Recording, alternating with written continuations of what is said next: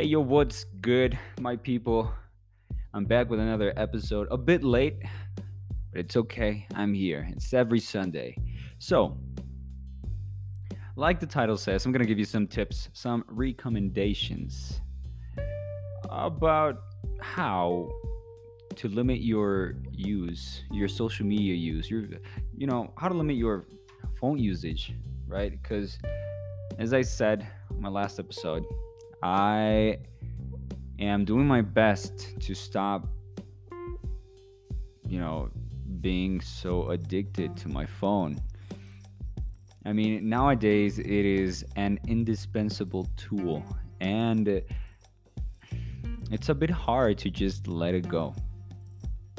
We can't be without it, but we can limit our use.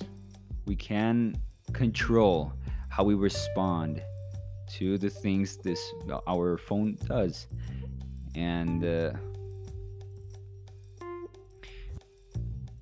everything we see. We also we can also control that what we see. Because if you didn't know your phone actually adapts to you right? It shows you what you want to see or what you may want to see. So with that in mind I'm gonna start with the first tip that is put like a like an hour limit or like a time limit. Put yourself in a time limit to use the phone because I've seen some people that have used their phone mostly roughly 7 hours. 4 to 7 hours is like the top. And I know there's people who use their phone like way more than four hours, but I can advise you and recommend to limit your use in that way. Just have in mind, you know, I know it's uh, three in the afternoon, right? And, uh, or I don't know, it's 3 p.m. and I'm gonna use it two hours. Maybe I'm gonna work, maybe I'm gonna do something. Well, three, four, five. Okay, I'll stop using it at 5:30 and uh, even if you still have work to do or whatever just like you know what? 5.30 is 5.30 and that's it. Maybe you don't even have to do work you just gotta i don't know you just want to watch tiktok or instagram youtube whatever. Well 5.30 just two and a half hours that's it. You see it's 5.30 or i don't know set up an alarm for it to ring at 5.30 and voila you just get reminded, turn off your phone maybe, or just charge your phone. And uh, that's it. Just leave it and think of something else to do. Be creative. It inhibits our abilities to become creative. And uh, I mean, that is kind of worrying. And, and it, it does worry me a bit, you know, in kids because I I did get the chance to play with with toys and you know Nerf guns and all that, and use my creativity to just create this this little these little scenarios every time I had toys or something. And uh, look, I have this idea that creativity is really important for a human being because if you have creativity, you can actually think of scenarios, of future scenarios that can happen. You know, right now I'm talking about, I don't know, problems, right? I don't know, you're going to go to whatever, a date, and you can create some scenarios in your mind, and you can actually act them, I don't know, in a private room, probably, and you can act them out, and you can act, you know, the different things that may happen. And uh, one way or another, if they happen in another way, you kind of already have in your mind a pre- predisposed answer to what may happen. I don't know if you you kind of understand oh, what I'm saying, but that is creativity. Creativity also you can use it, you know, in art. You can use it in many different ways. Even in politics, you can use creativity to to you know just put together some some points and I don't know. Just the point is it's important for you to have creativity and to start exploiting that. And it doesn't matter if you're older, maybe 40s, 50s, 60s, and you're listening to this. It is important for you to limit your your use of social media. So that's my first tip. My second tip, my second tip would be uh let your phone discharge. Like I'm honest, let it deplete. Like let the battery deplete all the way to zero and just if you're gonna charge it, do not turn it on because I'm the one. I'm one of those who I just put my phone to charge, and like when it's at zero, I just push the button, you know, to to start the phone, and I just let it start. And of course, I use it while it's charging, and uh, that's a bad thing to do because the batteries, the, the battery just gets, you know, it gets bulky. It it and it starts to to I forgot the word. the point is just let your battery get depleted. Just all the way down to 0% and uh, let your phone and again use your creativity to i don't know do something.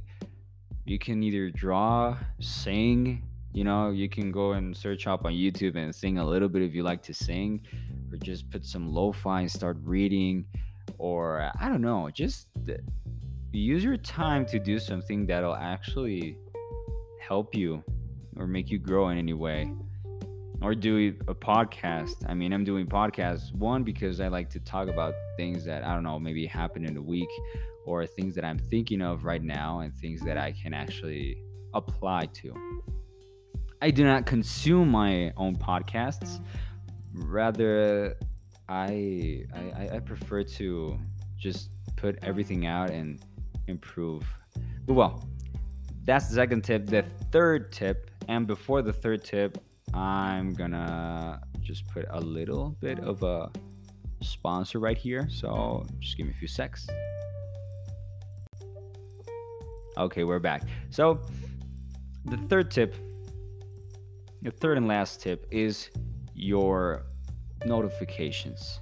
Dear Lord, just turn off your notifications. It's gonna help you a lot. I'm honest. It, it's gonna help you. Like I used to have notifications from TikTok, and right now I don't know why I'm getting a lot of notifications. Well, I kind of do.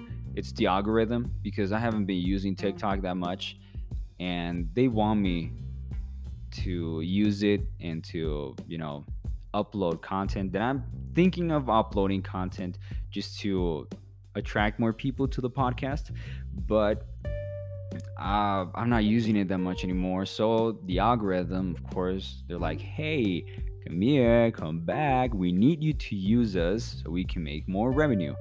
So just turn off your notifications. Like, I know it's a, a bit addictive to just see that somebody gave you a like, or somebody followed you, or somebody sent you a message.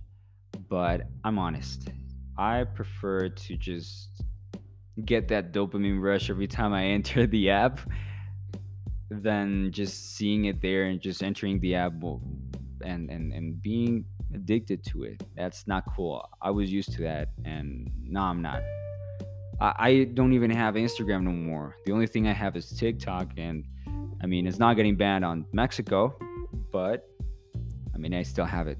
It's a pretty good app. I laugh once in a while. And also another tip I'm gonna give you is that it, it, it kind of relates to the to the notification uh, subject that if you want to talk to someone instead of sending a message call them. I prefer a thousand times to talk with someone. I don't know maybe i send a voice note but it takes away my time of sending the voice note you know i don't know probably nine minutes right? Let's say a nine minute voice note. That's pretty long but nine minute voice note. You send the nine minute voice note. They have to listen the voice note for t- nine minutes. I mean it's time consuming. I prefer to just call them and be like hey how are you? Just it's just immediate right? Like i can just call anyone and, and that's it. And uh, i don't know. That's my tip. Like i mean probably if they don't answer the phone, we'll just tell them, hey, I got this, this, this, and that through message. And then when they answer, you can either tell them, hey, I'm gonna call you, or can I call you, or they they tell you, hey, let's do this through message, We just through it, do it through message, whatever. But yeah, those are my recommendations, my tips. I mean, I do have more, but these are like the ones I'm putting in practice right now and the ones I've seen that have given me some uh you know success. And I, I do feel happier. I do feel more aware of things and I'm not like enslaved to creating content and consuming content. I just consume it whenever I want to and I'm living life the way I want to. So I hope you found value in this, and until the next episode.